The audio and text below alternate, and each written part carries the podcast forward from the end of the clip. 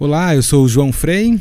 E eu sou a Kátia Brembate. Essa é a 39 do nosso podcast, 39 edição do nosso podcast Pequeno Expediente, aqui da Editoria de Política Paraná da Gazeta do Povo. Aqui hoje a gente substitui Rogério Galindo nos microfones para falar um pouco sobre participação feminina na política. Exatamente, hoje estamos 50% a 50%. A cota tá, tá, tá respeitada. Acho que tá justo.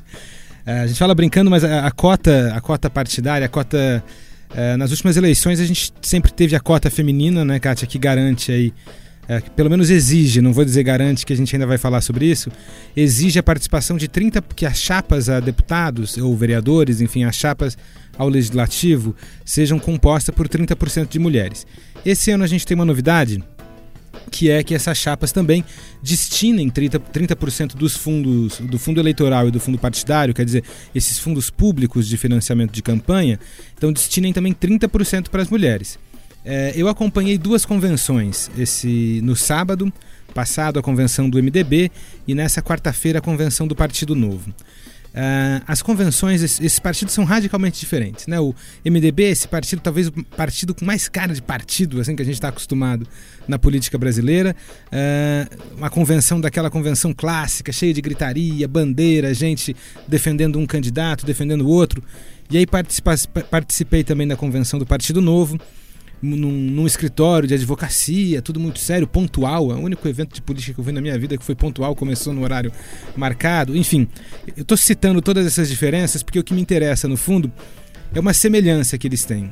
Os dois partidos, apesar de serem tão diferentes, com processos institucionais tão diferentes, estão com muita dificuldade em conseguir colocar a mulher é, nas chapas, quer dizer, atingir essa cota de 30% de mulheres.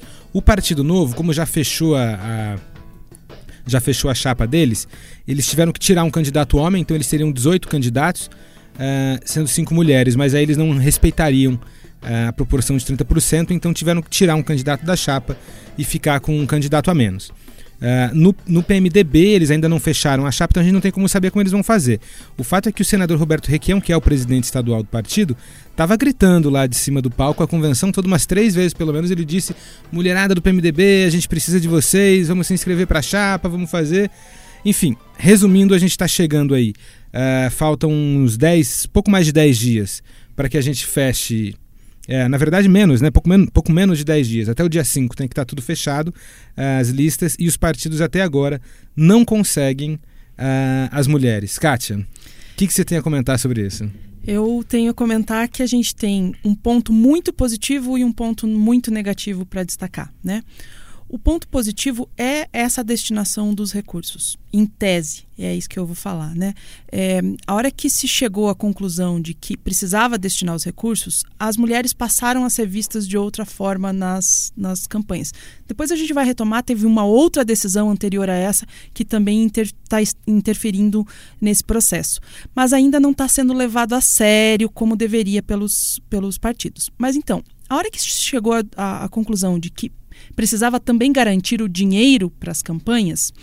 É, o que está se dizendo com isso? Né? No passado se obrigava a ter o número mínimo de candidatas, mas muitas eram simplesmente uma questão proforme, só de aparência, né? algumas eram laranjas, a gente também vai falar sobre isso, mas era, era só para preencher cota. Por que, que era só para preencher cota? Primeiro que elas não tinham espaço dentro do próprio partido, né? É, e segundo que elas não tinham acesso ao dinheiro.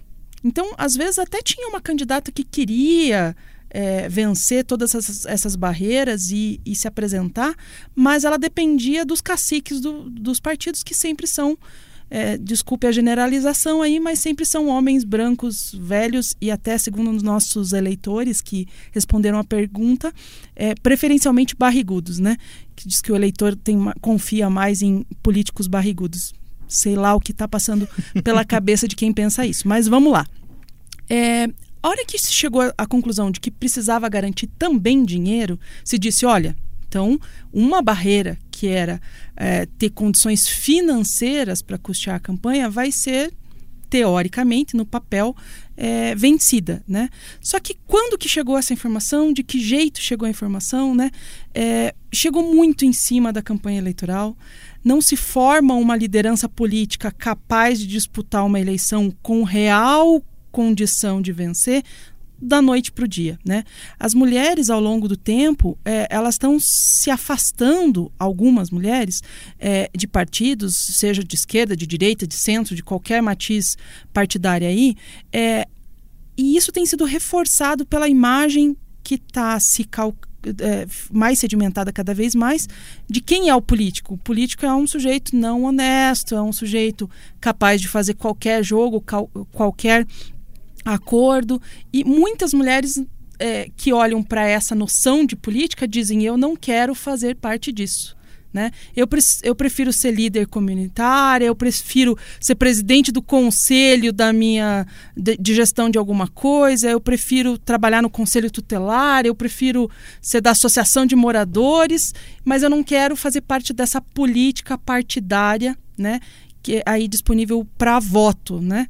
É, isso, ou, ou, seja, foi afastando as mulheres ao longo do tempo por uma série de fatores é, das decisões políticas e uh, chegamos nesse momento em que há uma suposta garantia de recursos que não encontra, mesmo com garantia de recursos e garantia de vagas, mulheres dispostas a realmente preencher essa cota de 30%, que é pequena, se a gente for analisar estatisticamente, ainda é pouco, né?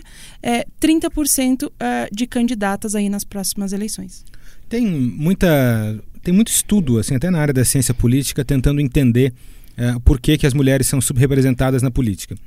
É, muita gente sempre usou e acabou justificando isso é, primeiro que não tem um, uma resposta, né? Um, um, um, fator só, mas enfim, muitos estudos acabavam indicando o financiamento. Quer dizer, as mulheres têm dificuldades de acesso a financiamento. Eu acho que essa medida do, do TSE, depois é, referendada por outros tribunais também, acaba que é, é um começo para tentar mudar essa situação das mulheres terem mais dificuldade de acesso ao dinheiro para financiar a campanha.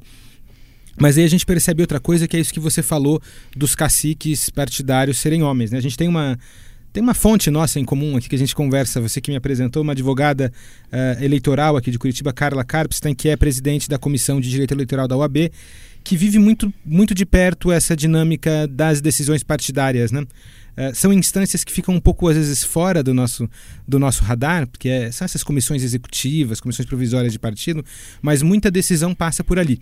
E ela me falou, assim, conhecendo muito bem o, o meio, falou: olha, só tem homem. Então, as mulheres têm dificuldade de vencer essa barreira, porque essas comissões, as decisões sérias do partido, uh, são tomadas por homens. Então, as mulheres são alijadas do processo.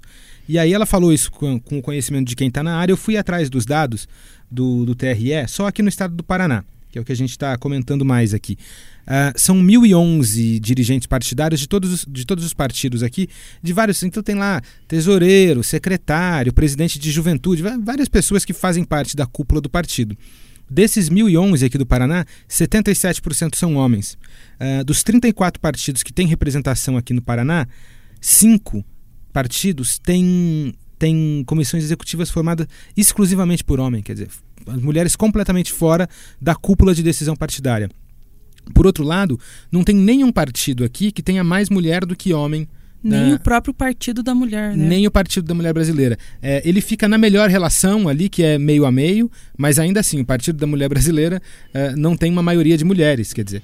Então, de fato, essa tese da, da que a Carla apresentou para a gente, quer dizer, tentar ler essa, essa dificuldade que as mulheres têm de participar do processo eleitoral uh, pelo viés de que os partidos são dominados por homens, parece fazer muito sentido, né? Faz todo sentido e é muito importante que a gente não faça uma leitura simplista das coisas. Assim, tipo, ah, é só se filiar. Por que, que você não chega lá e não se filia? Primeiro, não é assim, né? A gente acorda um dia e diz assim: vou me filiar a um partido político. Normalmente há uma certa construção. Alguns têm a juventude partidária, alguns têm. É, parentes, e aí a gente vai para um outro problema da participação feminina. É, não que seja é, um crime ser parente de algum político, né? Mas muitas das mulheres que a gente tem na política, elas, elas carregam os nomes de pai, irmão, marido, né? Isso... Elas, elas não têm uma presença autônoma, elas não, não falam por si, né? Isso eu percebi muito nesse levantamento que eu fui fazendo, porque era por nome, né? Então eu ia percebendo que uh, realmente tinha muito parente de, de político, muita mulher parente de político ocupando esses cargos no partido. Então, não é um crime, né, você ser parente de ninguém, mas assim, é, mostra também que elas não chegaram ali muitas vezes pelas suas próprias pernas, digamos assim, autonomamente, né? É, nessa leitura que é menos simplista, é, é, preciso entender assim como uma mulher chega num partido político, né? Que caminhos a levam para lá? E depois que ela chega, como ela faz para participar desse jogo político, né? É, vamos, vamos trabalhar aqui com coisas que parecem sutis e não, na verdade, não são. A própria Carla, uma excelente advogada eleitoral, conhece muito dessa da, da legislação. Ela, ela brinca, ela fala assim que por muito tempo as decisões políticas, as reais mesmo, elas eram discutidas no futebol é, e uh, em locais não muito apropriados para mulheres uh, ditas de família, né? É, essa expressão é carregada de preconceito, mas vamos lá. Lugares que as mulheres não frequentavam, né? É, onde essa discussão política de quem vai apoiar quem, de que jeito vai ser, como ela era tratada em bares, em locais é, em que as mulheres não tinham acesso. Então, às vezes tinha x número de mulheres dentro de um partido, mas na hora de discutir mesmo, de decidir o que vai ser feito, de que jeito vai ser feito, isso era um clubinho muito fechado. Normalmente, para quem conhece a expressão, né, um clube do bolinha, ou seja, só homens é que decidiam é, realmente os rumos do partido. Eu acho que aí, a gente entendendo isso, é, é importante para a gente ver como que os partidos chegam tão perto da eleição. Quer dizer, é, chega a ser absurdo. A reunião foi no sábado passado, ali, se não me engano, dia 21, 22, por aí, do PMDB. E o senador Roberto Requião conclamando mulheres para participarem do, da chapa porque precisam fechar os 30%, porque senão vão ter que eliminar candidatos homens, né? Se não fechar a cota. É, isso dá o quê? Mais ou menos uns 80 dias antes das eleições.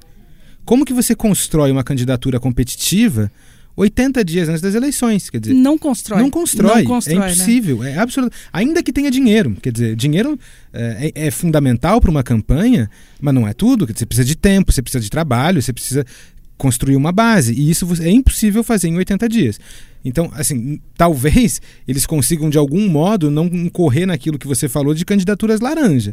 Mas é, é muito difícil disso acontecer numa candidata que, a, que aderia à chapa aí a, até o dia 5, né?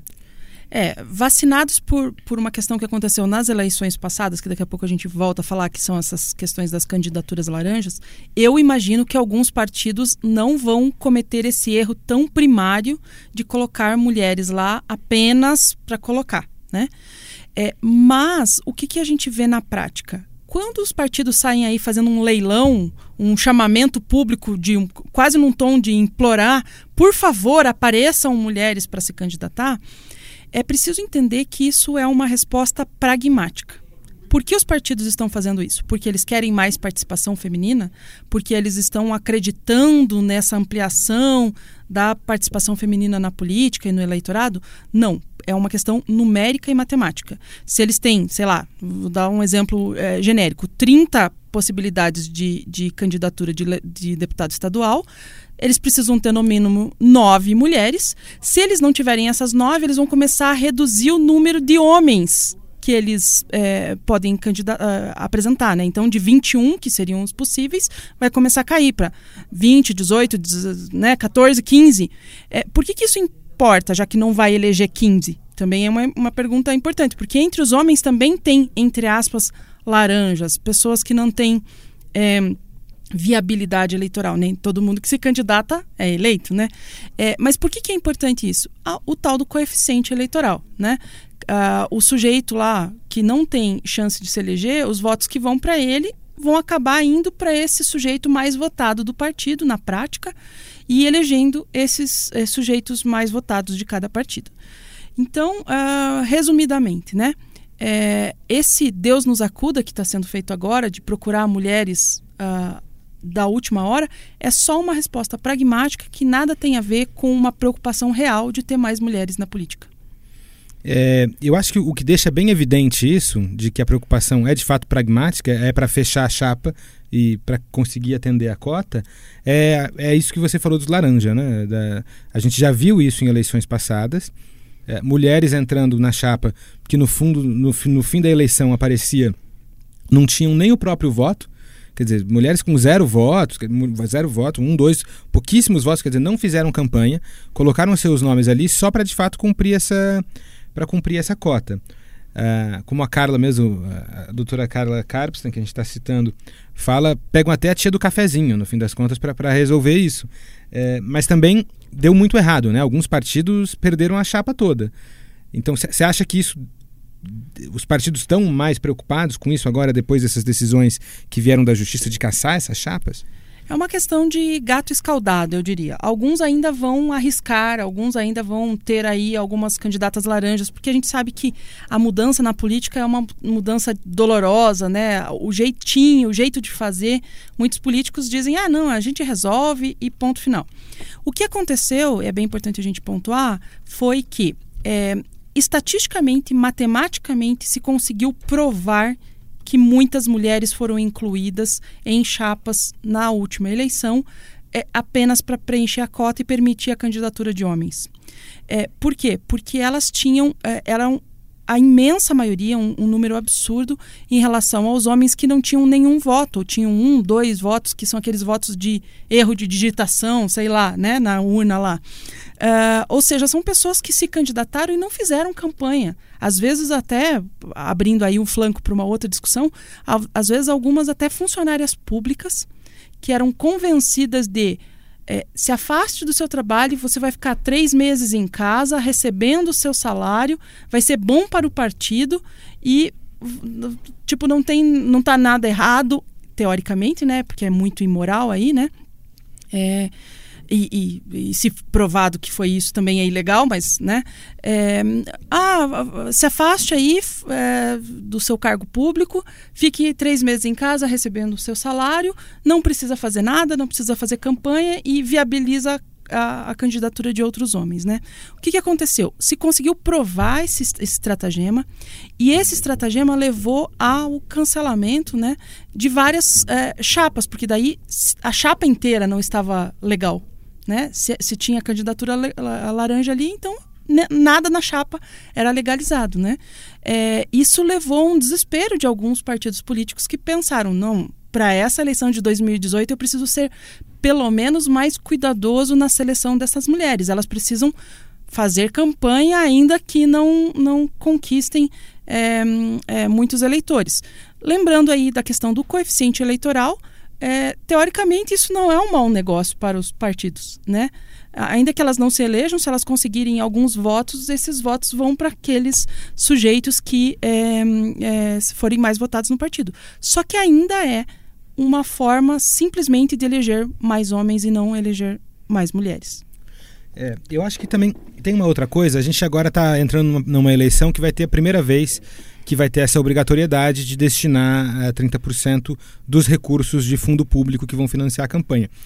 Mesmo assim, uh, de novo, citando a, a doutora Carla, já existe a previsão de que isso também pode ser burlado, né? Quer dizer, ela mesma comentou, entrevistei ela na, eh, nessa semana, ela comentou que o que eles estão esperando é que assim uh, o partido repasse o dinheiro para a conta da mulher candidata e que essa mulher faça, então, depois que recebeu o dinheiro, faça uma doação a outra campanha. E aí isso é permitido, quer dizer, a lei não consegue barrar isso. Então é, é, ele vai fazer um caminho mais longo é, para chegar de novo financiando campanha de homens. É, é, é, chega a ser um absurdo a gente falar nisso, e eu espero que isso não aconteça. E se acontecer, eu realmente não consigo imaginar que isso vai ser uma, um padrão entre os partidos. Né? Imagino que isso seja aconteça em casos isolados, porque é de um absurdo sem tamanho fazer uma. apelar a um negócio desses, né? Olha, em política, se me disserem que viram uma vaca voando, eu vou acreditar, né? Infelizmente. E eh, não generalizando, porque eu sou contra qualquer generalização, é, acho que muitos dos nossos políticos estão sim dispostos a fazer esse tipo de coisa. É o tal do jeitinho, né? Nesse caso, é o que a gente chama de sofisticar um esquema. É, é, um padrão muito comum em política, em, em, situações, por exemplo, de, de legislação. Ah, vem uma legislação com relação à licitação que coloca mais um entrave para uma coisa que estava sendo percebida que estava sendo uma fraude. É, vai lá e coloca mais um entrave. O sujeito cria um estratagema para burlar esse novo entrave, sofisticando a fraude. Né? Se houver esse caminho mais longo de doação, então passa para as mulheres e daí as mulheres é que vão doar esse dinheiro para a campanha dos homens. Não deixa de ser uma fraude, né? não deixa de ser um estratagema se isso for é, é, premeditado, se isso for pensado para ser assim. Como isso vai ser descoberto e punido, já não sei, mas eu não me surpreenderia se realmente acontecesse. Agora, Kátia, acho que assim, toda essa discussão é, ela é, é, é, mais em cima, é mais factual, é mais em cima do que a gente está vendo acontecer. Tem uma discussão de fundo que eu acho que vale a pena entrar, que é o porquê, né? Assim, por que, que é tão importante a gente incluir a mulher na política? Nossa, eu podia listar aqui muita coisa, né? É, a gente podia começar com a, com a resposta à, à pergunta hum, é, que tem sido comum, principalmente por homens, mas também por mulheres, de por que, que eu tenho que eleger uma mulher? Bom, você não tem que eleger uma mulher, mas ela precisa ter condições iguais de participação na política. Então, não significa que uma pessoa, porque ela é deste ou daquele gênero, ela tem melhores condições, não significa que ela é mais qualificada. Ah, eu devo votar num político porque ele é qualificado e não porque ele é deste ou daquele gênero. Exatamente, é isso que a gente defende. O que a gente defende é que as condições de participação sejam iguais. É, também é inegável que, reconhecendo esse déficit ao longo de tantas décadas, né, da mulher sendo é, é, alijada dessa participação política, também há uma questão de foco, né, de percepção. Então, a gente tem aí muitos homens decidindo políticas públicas voltadas para a mulher, desde as mais simples, de, sei lá, pré-natal, né, é, até as mais complexas, sobre os direitos das mulheres mesmo. É, significa que os homens não podem participar dessa discussão? Não devem. Né? A gente vive numa sociedade e essa, essa discussão deve ser igual, mas o que a gente não tem é equidade, a gente não tem uma discussão é, paritária, a gente não tem. A gente tem outras pessoas decidindo pela gente. Vamos pensar assim num cenário bem esdrúxulo, é, é até simplista, assim, mas assim, o que, que vocês achariam se é, os portugueses decidissem sobre a legislação brasileira? Nada a ver, né? A uhum. gente que tem que decidir sobre a nossa realidade. Não, mas foram eles que nos colonizaram, eles que mandavam aqui por muito tempo, eles têm prioridade, eles chegaram primeiro, entre aspas, né? É, eles têm prioridade. A gente acharia absurdo que os portugueses decidissem as coisas brasileiras, né? Mas a gente não acha absurdo que é, um outro gênero tenha uma imensa maioria, uma imensa predominância em relação às decisões que afetam um outro determinado gênero. Então, é, não significa segmentar, fazer sectários, então decisões que envolvem mulheres só são feitas por mulheres. Não é isso, é igualdade de participação. A gente tem estatisticamente meio a meio, com um pouquinho até mais de mulheres é, na sociedade, e a gente não discute as coisas de igual para igual. Sem condição igualitária, a gente está é, longe de uma situação de cenário ideal, de, seja estatística, né, de uma representação estatística, é, e isso vale para outras questões também, da questão do negro, né, por exemplo, significa que a gente tem que ter exatamente a mesma é, é, representação estatística da sociedade é, de negros, por exemplo, no parlamento e tal ninguém está querendo fazer as coisas de um jeito tão é, rigoroso, mas quando a gente não tem é, um mínimo de representação negra, quando a gente olha, por exemplo, para o o Congresso Federal e ver tão poucos negros sendo representados, a gente pensa assim: será que as pessoas se identificam? Será que elas lutam pelas causas que fazem parte dos anseios dessa imensa maioria, maioria eh, negra e parda que a gente tem no Brasil? Né? Então a gente tem uma série de problemas a serem resolvidos ao longo do tempo. Não se resolve de uma eleição para outra, mas a má notícia é que provavelmente em 2018 a gente não vai resolver isso, porque a gente não se preparou para resolver isso. É, eu acho que tem. Se você for pegar é, tudo que é teoria de democracia e tal, é, ficando com dois clássicos, assim, o Dow e o Liphart. Uh, uma condição básica para que uma democracia se desenvolva é que diferentes grupos consigam, uh, consigam participar desse, desse processo decisório. Sem isso, você tem muita dificuldade de fazer, uh, de, de, dar legitimidade, de fazer o processo melhorar. Quer dizer, então, eu acho que essa questão de fundo, por mais que a gente fale sempre do factual, acho importante a gente trazer essa questão de fundo para saber mais ou menos do porquê que a gente está discutindo isso, do porquê que o TSE busca formas de, de incluir, por, como, como que os partidos tentam fugir disso. Enfim, Kátia, obrigado pela participação aqui. Hoje roubamos aqui, tomamos emprestados os microfones do, do Rogério Galindo, mas a Kátia Brembate, que é a nossa repórter aqui da, da Editoria de Política Paraná, uh, fez um belíssimo trabalho dando uma aula para gente de participação feminina. Kátia, de novo, muito obrigado pela participação aqui no Pequeno Expediente. Uma satisfação participar, esse assunto me interessa bastante e eu espero que as pessoas pensem um pouco mais sobre isso, sobre o que significa essa participação feminina na política. E obrigado a todo mundo que acompanhou. A gente continua acompanhando todo esse desdobramento de como vai ser a formação de chapa, a participação das mulheres nessas chapas, aqui na editoria de, de política da Gazeta do Povo, nossos blogs, nosso podcast, Facebook, Twitter.